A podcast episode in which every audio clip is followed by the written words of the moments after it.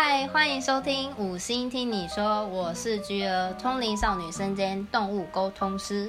嗨，大家好，我是违规停车的违停，我是菊儿的郭小同学。哈，违规停车。那今天来聊聊我是如何成为动物沟通师的？为什么会找到违停呢？因为当初就是他推荐我尝试做动物沟通师的一个启，是启蒙吗？算是我觉得只是一个巧合，因为我很完全记得那时候我们就是在一个国小同学的聚会上，然后我们刚好就是坐对面，对，然后你就突然跟我讲说，哎，你知道那个动物沟通吗？然后因为我之前就是有去上过课程，然后但是因为。我没有很勤劳，然后很全心全意的想要学会这件事情。可是我大概知道那个理论跟原理，然后我就跟菊儿讲说：“哎，你我跟你讲，你真的不要去上课程，因为你那个哈，加上你之前那个在那个宫庙，你有通灵的体质的话，我保证你自己学会都一定一定可以学会。”然后我就跟他讲说：“我就借你一本书，然后你自己回家看一看，你应该就可以了。”哦，我就我那时候就哦，我我记得，我也记得我们吃什么餐厅，我都还记得。对对对对，M 什么呀，什么不会念的。不不是那一家，是另外一家咖啡厅。是吗？那个不是重点，就算了。然后哦对，然后我们就是，我就我心里之前也听过，因为我之前也帮过自己的乌龟沟通过，是给别人，我就觉得哇，太酷了吧！怎怎么可能？我今天也会成为这样的人吗？我也是觉得很有兴趣，我就说好啊，我来试试看。因为他这样的热情的建议，跟算算是我觉得是很全心的在鼓励他做这样的事情。因为我本身就是觉得说啊，我又学不会，可是我又很想学会，他自己又没有那个很完全的动力，那我又很深信他就是可以完全学会的人，所以我就。我们就挑了一个时间，然后我们我就把书拿给他。而且那时候我在待业，我没没工作干。我有说重点吗？对，我说哎，好像因为我不知道做什么。现在大部分人，你真的会不知道你你要干嘛，你要做什么事情。然后我那时候待业是待业的契机，是因为我被公司职场性骚扰。然 后我就辞职了。那时候就这，那时候就很爽过人生，有点就是到处吃吃喝喝，然后看看人生。然后被违停这样建议，我说哦，啊其实可以啊，他这么热心啊，那我就试试看啊。那然后就试试看，就他就成功了？哎，看了书，哎，他就练会了。没有，因为因为那本书就放在我的书桌上好久，不知道不知道几个月，不知道多久，我就放在那边。不去翻它，就看到它这么写“动物通心术”，我想说我到底要不要？然后还是每天很有点那种，那个那个叫什么成语？近近情情却近乡情却什么的吗？不是，就每天很糜烂的过生活，然后没有没有想去做努力，就是每天都看到它，但是我没就是不去翻。就有一天我看到它。你会翻，你有时候其实你要翻一本书的时候，你必须要有勇气，你才可以翻给他。那不是说你要翻你要就翻，不是说你要看就可以看，那是要一个感觉。因为因为我们不是常常看书的人，对，不是那么喜欢看书阅读。有时候我以前最痛恨的一件事情就是看书，哎，课外而不是课内的。看了书之后，我就觉得哇，听起来很 easy 耶，好像不是很困难，因为他就叫你静下心来啊。那我通灵少女。我有做静坐两年的基础，我有连续两年，嗯，哎，不是两年，我是之前训练的时候，我连续七七四十九天不间断的每天静坐两个小时去宫里面，你不能离开，你就是一定要到，你不能请假，我就这样打下了这个基础，所以那个书中的。指导说你要好好的静下来，然后开始冥想，想象动物跟你连线，想象你要连线的那个动物的模样，然后你要跟他的问题。那这就跟我在做通灵少女时的事情简直是几乎一样，真的是几乎一样的的模式了。嗯，然后我想说好，因为他书里面有 model 示范，对对对，我就有跟 model 示范，然后还写下来那些线索。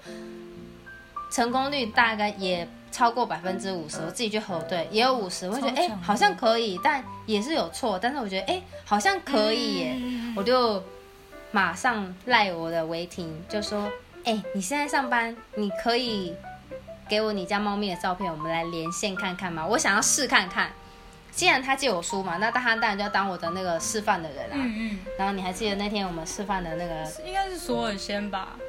是索尔先，是索尔先对对。但是我忘记了一开始啊，有就是确认连接？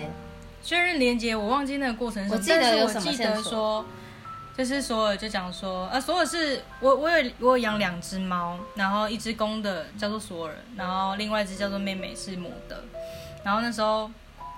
索尔好像就一开始就讲说不喜欢晚回家，嗯，然后那时候刚好就是我工作很忙很忙的时候，因为那时候年底，然后我们财务部要编预算，所以我那时候几乎都加班到十点，超过十点很晚欸很晚，所以根本都没有陪到他们。然后那时候其实我自己心里面就是有有觉得说，呃，这这个频道是可以骂脏话的吗？啊，哎，应该可以。我就说现在想想说，靠背怎么今天又要再加班？然后我很想要回家，然后跟他们就摸摸他们也好，因为跟他们相处，就是其实也就是下班或回家的时间。那如果已经加班，就等于压缩到这段时间，我就觉得还蛮愧疚的。然后尤其到那时候，所有蹦出来这第一句话，我马上就是好像在上班的时候，我马上就眼眶红了、欸对，我记得你湿润，你就在湿对润眼眶了。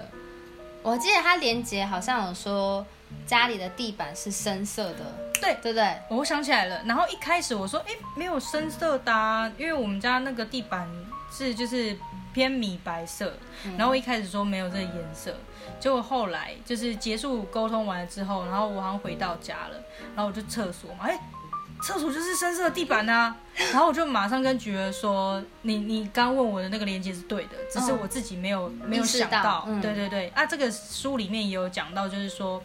嗯，你沟通师如果一开始的确认问题，或者是说你连接到，比如说动物有一些什么样的问题，然后它的答案是主人人类朋友他们是是否定你的，也没有关系，你就先不要在意它，不然你可能会影响到你的。信心的对对建立，对没错，这很重要。很多时候就是像我刚刚那个样子，就是我自己忘记了，可是事实上他说的就是事实。嗯，没错。但有，而且有的时候动物它给你的线索，实际上跟现实生活有一点落差。像我记记得我之前有遇过一只猫咪，它说它喜欢水，我说哈，猫，我在我的印象中，猫咪是不喜欢水的。然后它的主人就说水，哈，它不喜欢水啊，为什么会喜欢水？然后我就试着去有点在刁钻这个水的这个东西，我很想知道这水到底什么意思。然后我们就我就跟主人讨论很久，说，哎，它这个水到底什么意思？结果到最后也跟猫咪进一步的就问，然后再跟主人这样来来回回来来回回，就发现哦，它喜欢水床，它有一个水床，哦但是它不会说水床。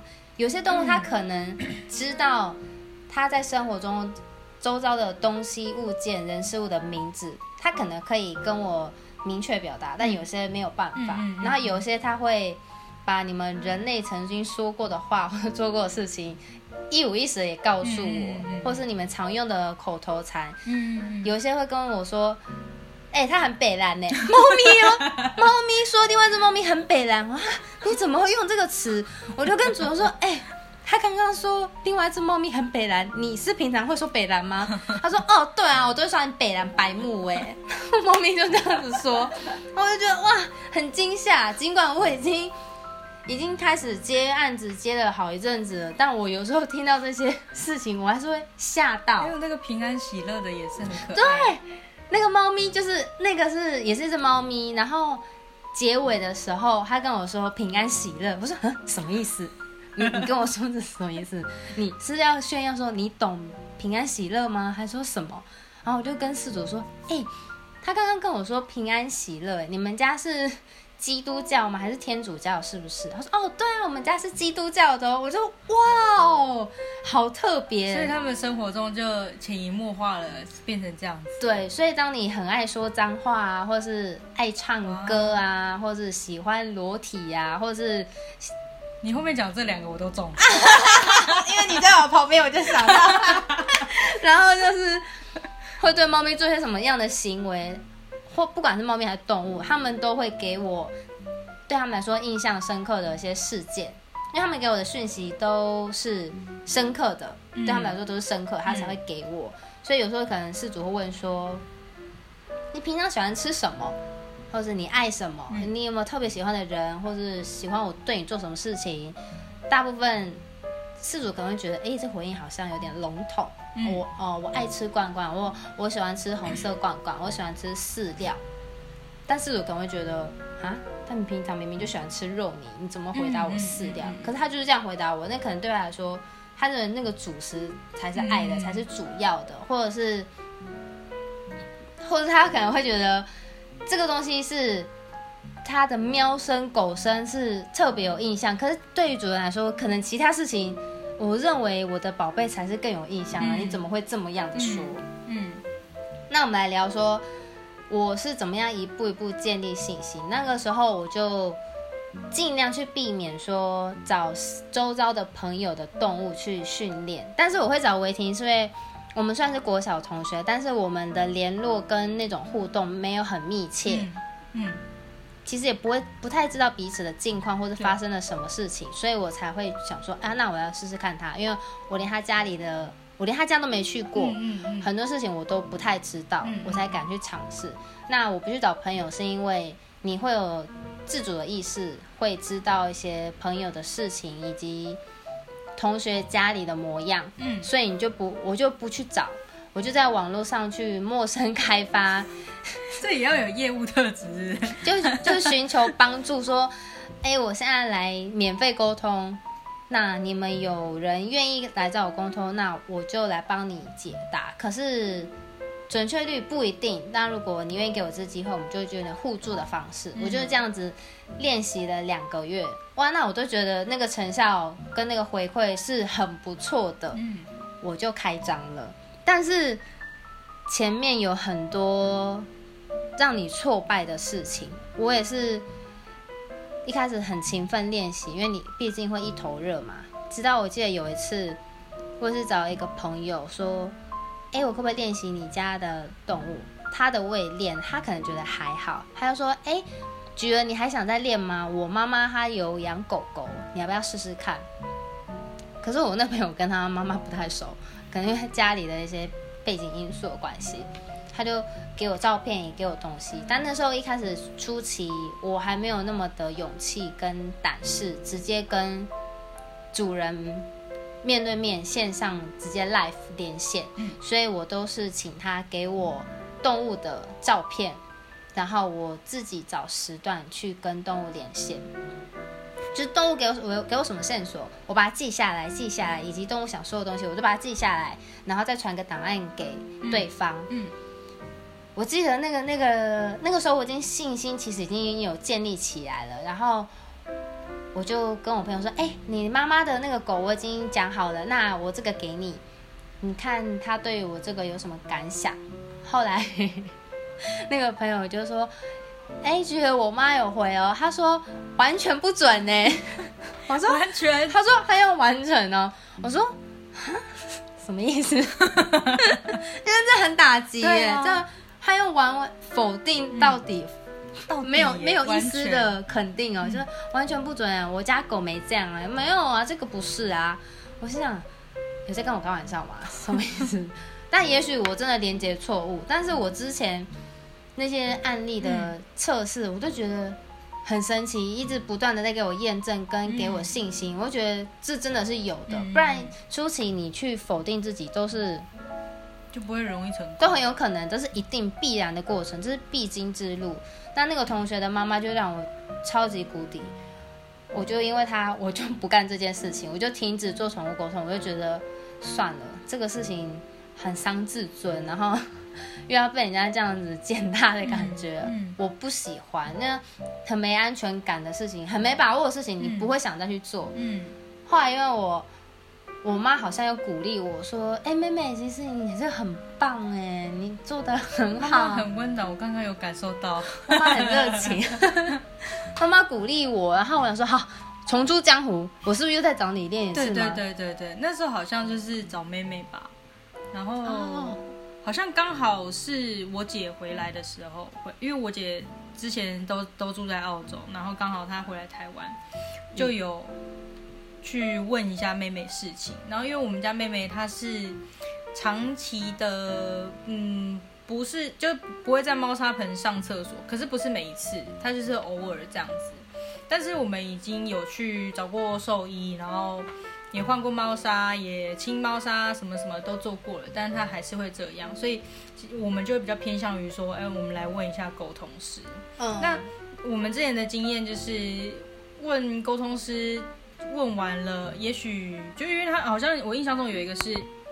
就我们移走那个猫砂盆的位置，让它是一个比较阴暗的角落，它就会比较有安全感去上厕所。不是你，然后诸如此类这些方法，然后包含到你有跟我讲到，就是说呃我们要搬家或干嘛的，但是最后它都还是会大小便。那我觉得可这个不是沟通式的问题哦，因为可能就是呃动物它自己本身不想要透露它真实的原因，我觉得这也是有可能。所以所以大家不要想说。如果我在沟通的时候，结果那个答案，然后我尝试了之后还是一样，然后去怪沟通师，我觉得这个是大家要去想一想，是不是不是这一类的问题？对啊。然后回到说，刚刚我说，呃，刚好要问美美这个，然后那时候问了什么啊？好像是我姐就问说，哦，我姐就是讲说，我她很想妹妹啊，什么什么的。可是那时候妹妹是。很久一段时间没有看到我姐，那动物的本能本来就是会去怕生，嗯，对，怕生，然后它就会去去躲躲躲我姐。那那时候，可是它觉得在连接妹妹的时候是有感觉到，它其实是很思念她的，嗯，只是说那个心灵跟身体他们其实是分开的。我的感受跟观察是这样。那还有什么？而且那个时候，我记得妹妹相较于索尔，她的那个个性跟情绪是差很多的。对对对索尔很活泼，那妹妹是比较有点比较抑郁的感觉，然后也比较内向，不轻易的敞开心房，戒心很重的猫咪。对，它冷，但是。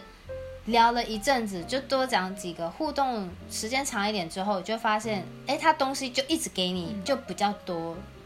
就其实像每个人性格就是不一样，动物也是。那真的就是什么人养什么动物。那你觉得妹妹性格是像？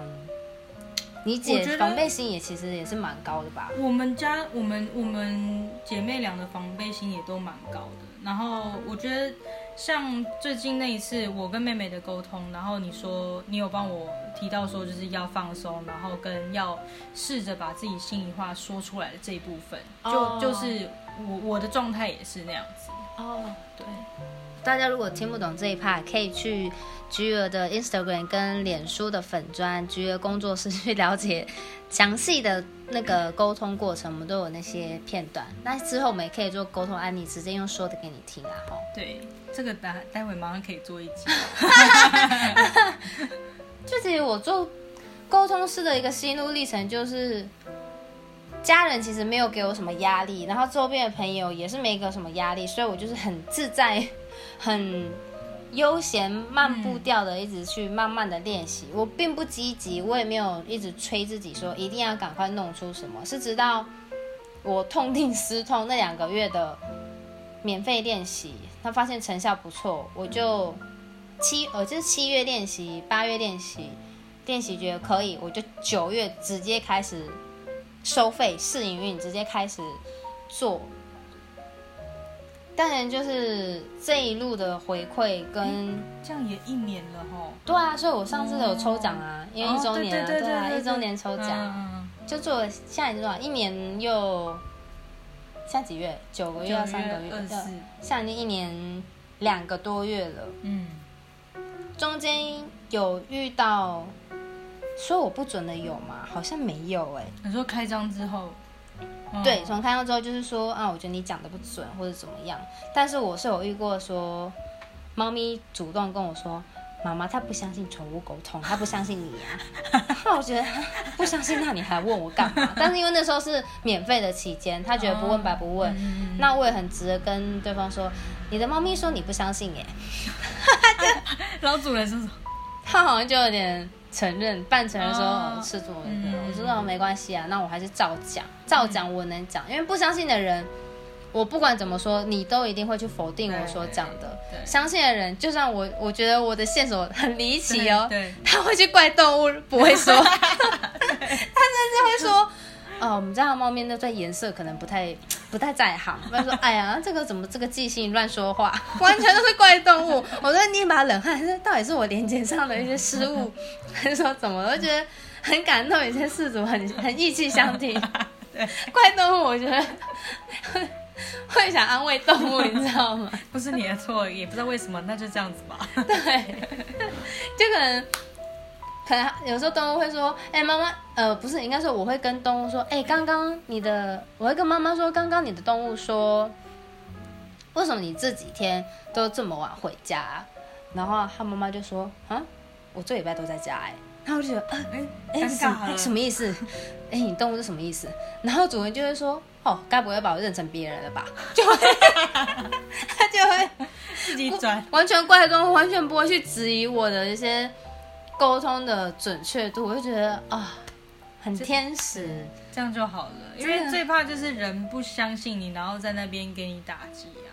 因为动物是什么就很简单，不会像人类这样子那边拐弯抹角，然后颠三对倒四。啊，这真的没有什么好骗的。而且我上一集讲过，哎，不是上一集，就是《通灵少女》系列讲过什么神棍榨财，我也不是神棍，我也不是不会榨财，我没有那个闲情逸致去做那种坏心事，因为我知道会有人报应这种事，我不可能去骗你的钱。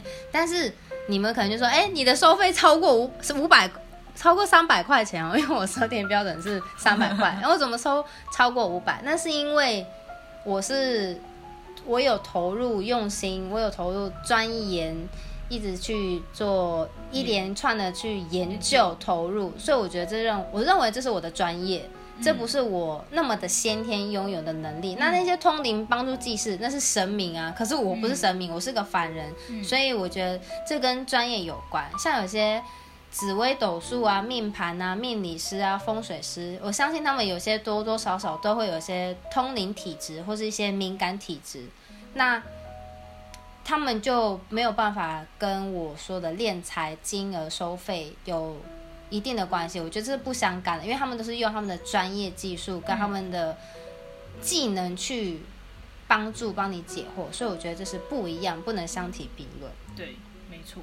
那想要问你最后一个问题，就是你觉得这一个是你就是终身的职业吗？哎、这个很那个哎、我们没准备，是我们根本没有准备我啊，们都没有在蕊什么的。不能今天今天来之前，因为我们也是昨天才敲好说今天临时约哦。所有身心灵界都是这么随性的，大家 你们要习惯这样子的模式。因为其实有在有在 follow 身心灵的人也都知道啊，就是这种模式，就是很随性，不要预设干嘛干嘛，嗯不要去计划什么，就是对当下是什么就是什么。好，然后我们昨天就是因为我昨天哎昨天才知道你有这个 podcast 的频道，然后我就就订阅，然后全部把它听完。然后他说哎那不然我们来录一集，然后我就想说好啊然后就问说哎那。你是什么时候有空？结果我说了一个假日，他他他呃觉得要去露营就没有办法，就是说啊那不然择日不如撞日，我们就明天晚上也可以吗？我就是我可以啊，就是今天。他就在我房间了，我的小闺房。然后他就跟我讲说，哎，你可以先大概想一下，说可以聊什么，嗯记一下，记个笔记就好。能分享的对，就是当下我们可能聊到干了或干嘛，你就是看一下笔记，然后再有一个新话题。他也没这样子该看啊，结果我刚刚完。全都没有在看，所以刚刚最后那个问题也是在你讲那些东西的时候我蹦出来的，所以你说这个职业嘛，对这个职业是你终身的职业吗？说真的，我这个人胸无大志，而且我从国小嘛，还是从国中，哦，我高中，我就在求学的时间，我就蒙下我的志愿，就是当米虫，相夫教子。这 是真的，我一直很努力的朝向这个方向迈进。我是说真的，我真的好现在也是吗？我现在还是啊，而且重点是，现在这个社会根本就是在鄙视 鄙视这样的全职妈妈？不会吧？家庭主妇，很被歧视，很被不认同，或者不是不认同，就是很被瞧瞧不起吧。说难听点被瞧不起，我会觉得说，啊，家庭主妇你可以干嘛？你外面那些社会那些闯荡的那些其他人，你看多么为自己的人生多彩多姿。你家庭主妇你就窝在一个家什么的，但是我自己觉得，因为我的母亲也是家庭主妇，嗯，我看她这样子很全心全意的投入家庭，给孩子那么多的爱，嗯，所以也无形中让我很会去给我身边的人很多的爱。嗯其实我我觉得我是一个很热心的人，很担心周围的朋友说，哎、需要帮忙吗？哎、我跟你分享，我跟你说什么，我是这种很热情的性格，也其实都是受我妈妈的影响。嗯。所以我觉得，在那么多爱的环境下成长的孩子，一定都是快乐的。嗯，没错，因为我觉得我是快乐的，不管实质上的金钱，我觉得心是富有的，所以我也希望我可以带给我的孩子，或者是另外一半的家，嗯，我的另外一半的原生家庭，就可以去感染周边嗯。更多的人是拥有爱的，对，所以我会一直希望说。我就认真投入家庭啊，工作由先生去我是之去前赚，我我姐有跟我分享过一个说法，就是全职妈妈她其实是我们家庭的 CEO。对啊，对，我觉得这个真的是很有智慧的想法哎，因为像这种就很适合跟一些全职妈妈讲说，你不要觉得说你在家就是一个黄脸婆，你要想到说你这个家没有没有你的话，哇，可能可能就会拢给刷腿啦，他就就是妻离子散，然后家破人亡什么啊，有点有点那个。啊，有点偏激，对但是一直是说，你没有办法把家里打理的很好，也许嗯就是乱七八糟，然后小朋友就是没有被妥善的照顾。当然，这不是完完全都是妈妈的责任，而是说家里面有这样的一个角色的时候，他就是会一个是我觉得是很平衡的发展啊。对啦，俗称家和万事兴，对就是类似这个概念，就是只要妈妈开心，全家都开心。真的 是真理啊、这这是真的 不过，不过什么？我刚好想要说，不是说那个双哎那什么，就是有在工作，也有在哦，双薪家庭哦，双薪家庭的，那叫全职妈妈吗？全职妈妈就是全部都是哦，在家庭主妇。对好抱歉，就是有在上白天工作，晚上带孩子这个妈妈，我不会去，绝对不会去否定或者不认可说你们这样没有办法带给孩子的爱，不可能，因为还是会有，只是嗯。经济能力或是什么样的情况不许可，就是每个人的条爱。爱的吸取的方式都是不一样，但我个人是倾向这种的爱。那有些人说，啊，我自己的妈妈不就是把我这样养大了，我难道就不好吗？或是我难道我就不一样，我就没有爱吗？但也不是这样子说，就是说每个人他获取的方式不一样，那每个人都有他的课题去学习。那有些人他可能小时候家庭的关系不是那么的理想，获得的爱不是那么多，那其实他多多少少会让他的人格有很大的影响。其实那真的是很大的影响，在于伴侣之间，你就会发现怎么会发生这样问题，嗯但其实那就是跟你原生家庭所造成的有很很深很深的连接啦没，错非常。你在人际关系里头，你就会发现说，哇靠，这个人是奇葩到什么？就是有些人会跟你很刁钻你，或者是很强烈带有攻击性，但其实那非他本意，但那是他的保护机制。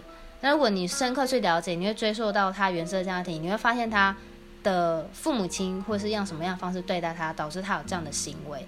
所以，社会的根源就是一个家庭。哎、我们完全大离题。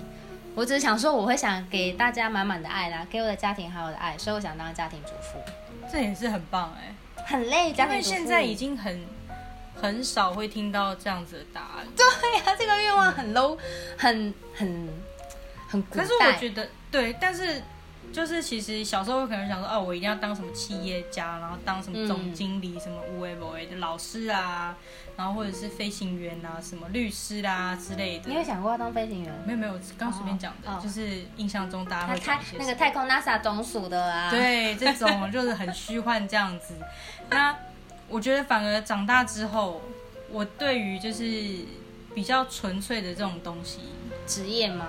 会无论是职业也好，就是任何你你原本大家可能会想的比较复杂，或者是说很遥远的那种答案，我都不感兴趣。反而是这种，因为你看全职妈妈这个答案是跟我们生活很相近的，嗯，这种东西我就会觉得更很有共鸣。